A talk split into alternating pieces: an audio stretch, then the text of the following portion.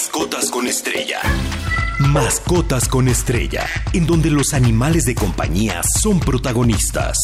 Mascotas con estrella. Escucha los mejores tips, anécdotas y curiosidades para el cuidado y desarrollo de tu perro, gato, ave y cualquier otra especie que se pueda tener en casa. Mascotas con estrella, en Stereo 100, con Rodrigo Estrella.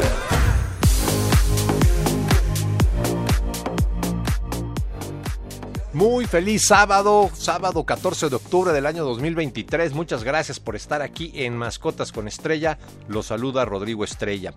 Pues el día de hoy les traigo un tema eh, que quiero dedicarle este programa entero o casi todo a todas aquellas personas que han perdido a su mascota y se encuentran en duelo, así como concientizar a otros para cuando este inevitable momento llegue por la razón que sea. Un fuerte abrazo a todos los que pues están pasando ahorita por, por esta etapa. Y pues obviamente siempre va a estar dedicado a mi perrito Conde, John, a Handy, a todos aquellos que han estado conmigo y pues se nos han adelantado. ¿No? Primeramente, pues es importante entender cuáles son las etapas que suceden y lógico algunas recomendaciones para comprenderlo y superarlo. Por eso, hoy les platicaré de la tanatología veterinaria, las etapas de este doloroso proceso y algunas recomendaciones para poder sobrellevar y, pues digo yo, superar más rápido esta compleja situación. Primeramente, me encantaría y quiero definirles eh, y entender qué es la tanatología, ¿no? Por mencionar una definición en concreto, es el estudio de la vida incluyendo la muerte pero una definición que me ha gustado mucho en lo personal y nos da a entender en sí qué es la tanatología, para qué sirve, cómo ésta se aplica en la vida diaria, pues eh, tomé una del Instituto Mexicano de Tanatología AC, la cual dice así.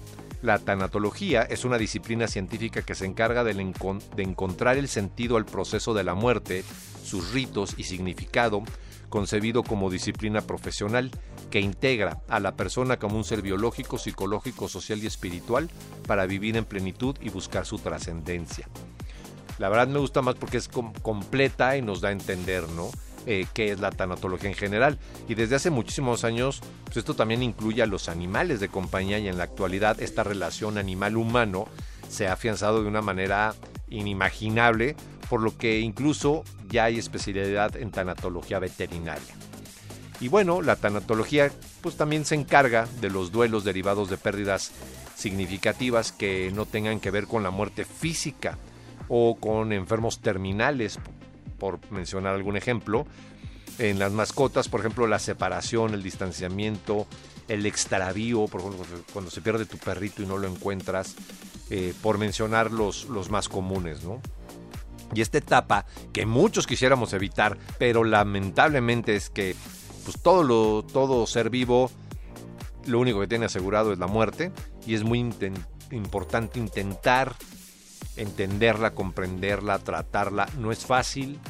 Todos los que hemos vivido esto sabemos lo difícil que es y a veces dicen que el tiempo ayuda para la resignación, pero las despedidas siempre serán difíciles y dolorosas y pues lo que representa la pérdida y la ruptura de un lazo, una convivencia, la pérdida de un ser querido, de una relación e inclusive de planes y sobre todo pues de este vínculo que nos unió, ¿no?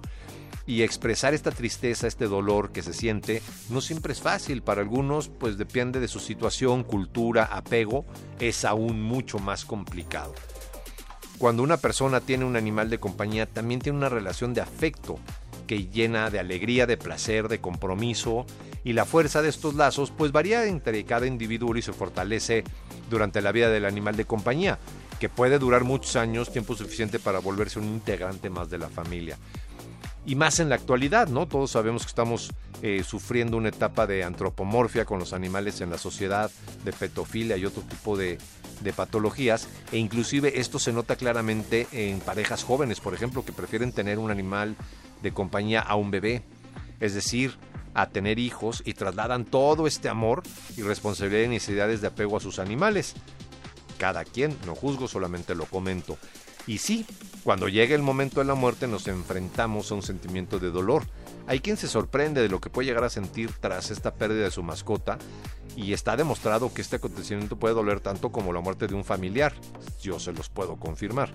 Por eso es totalmente normal sentir pues apatía, pocas ganas de ver a otros, no tener ánimos de nada ni de comer y a esto se le conoce como duelo, que ahorita pues les voy a platicar las diferentes partes del duelo.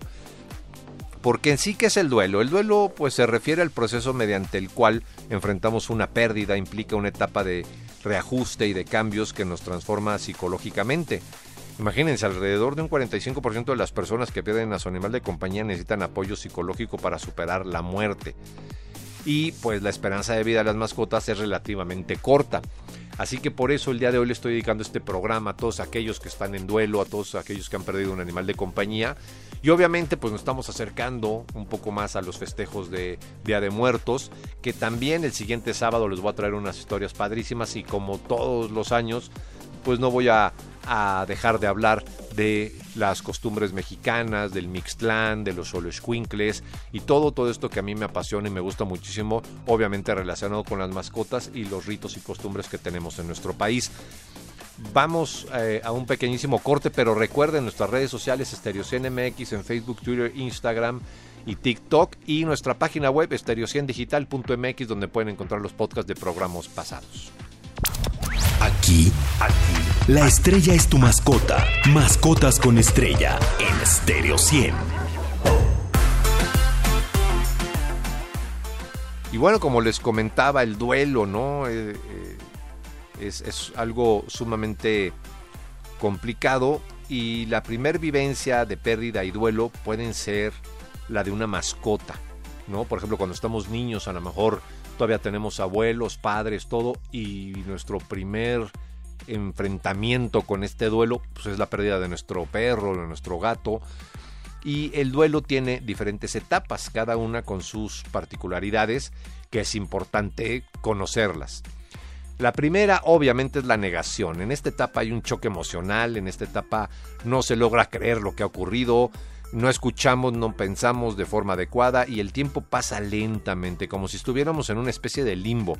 Es una etapa temporal que su tiempo puede variar muchísimo dependiendo eh, de cada quien y es muy dolorosa.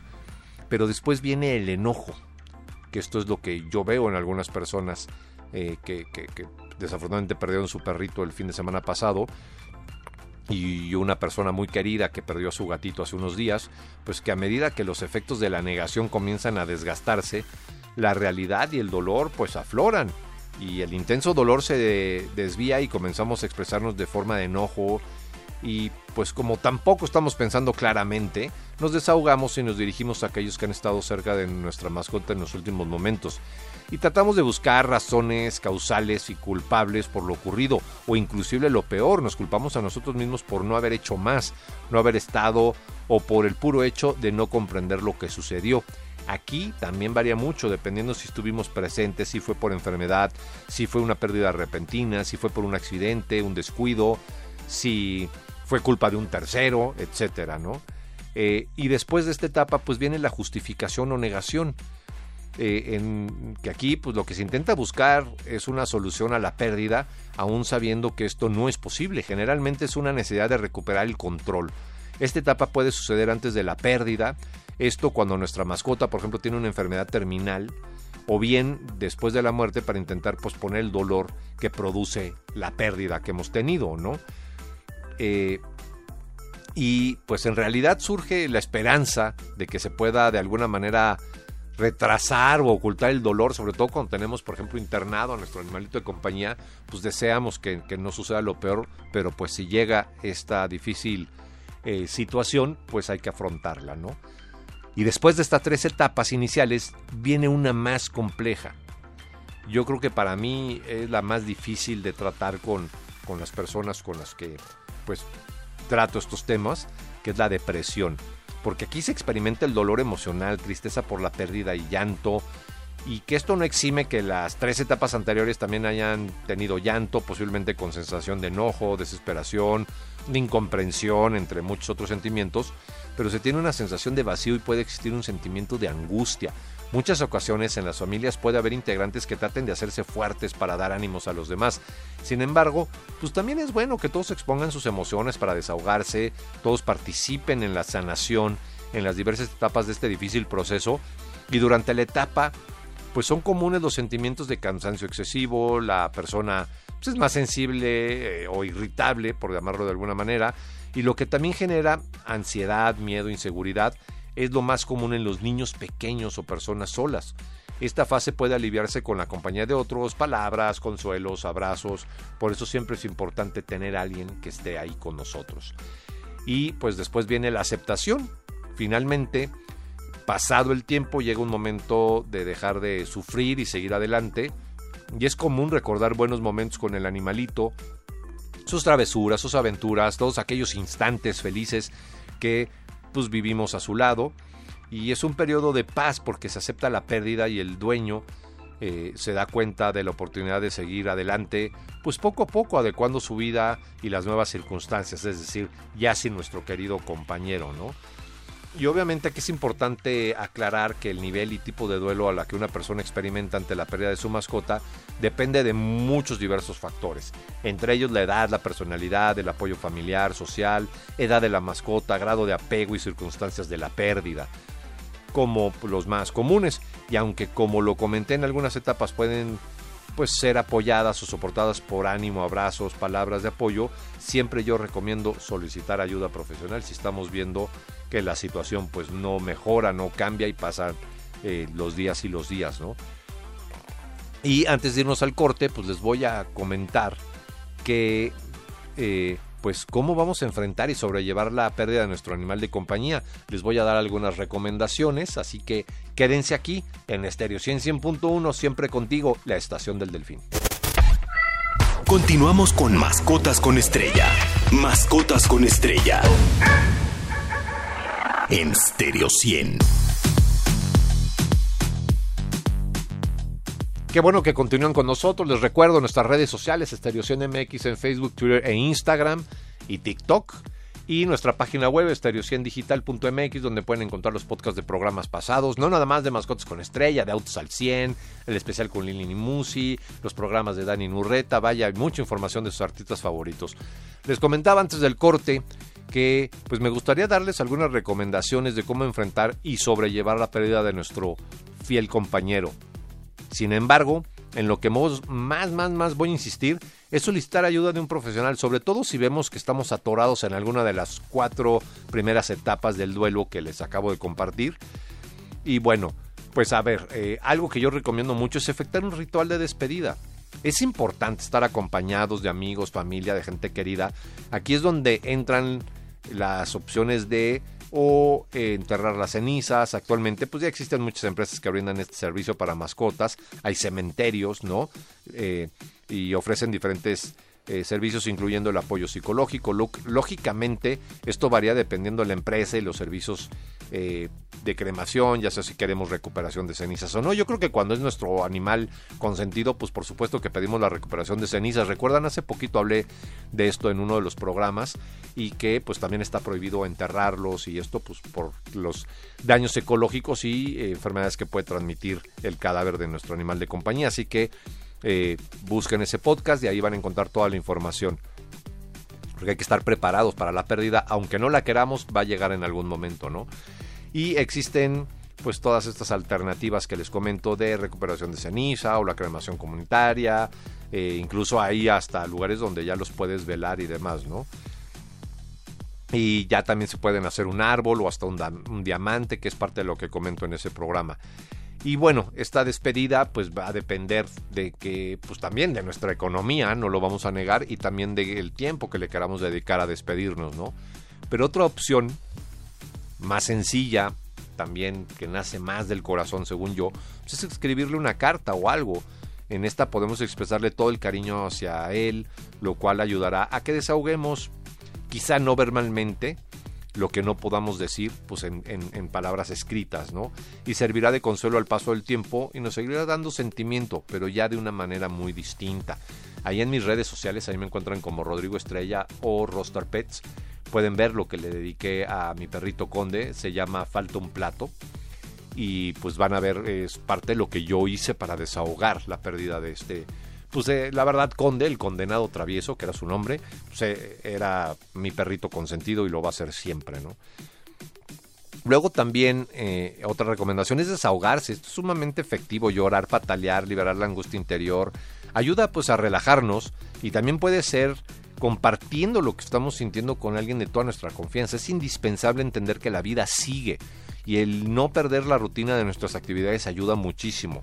A pesar de ser complicado, es sano, por ejemplo, en el caso de un perro, pues salir a caminar donde solíamos llevarlo de paseo y tratar de continuar esta rutina, seguir en contacto con las personas con las que pues él interactuaba durante estos paseos, otros perritos que eran sus amigos, por poner el ejemplo de un perro, si es un gato, pues a lo mejor eh, cuando jugábamos con él, estar un rato ahí, vaya, dependiendo de nuestra mascota, ¿no? Y pues todo esto puede reducir el sentimiento de soledad y resaltar los mejores recuerdos y vivencias.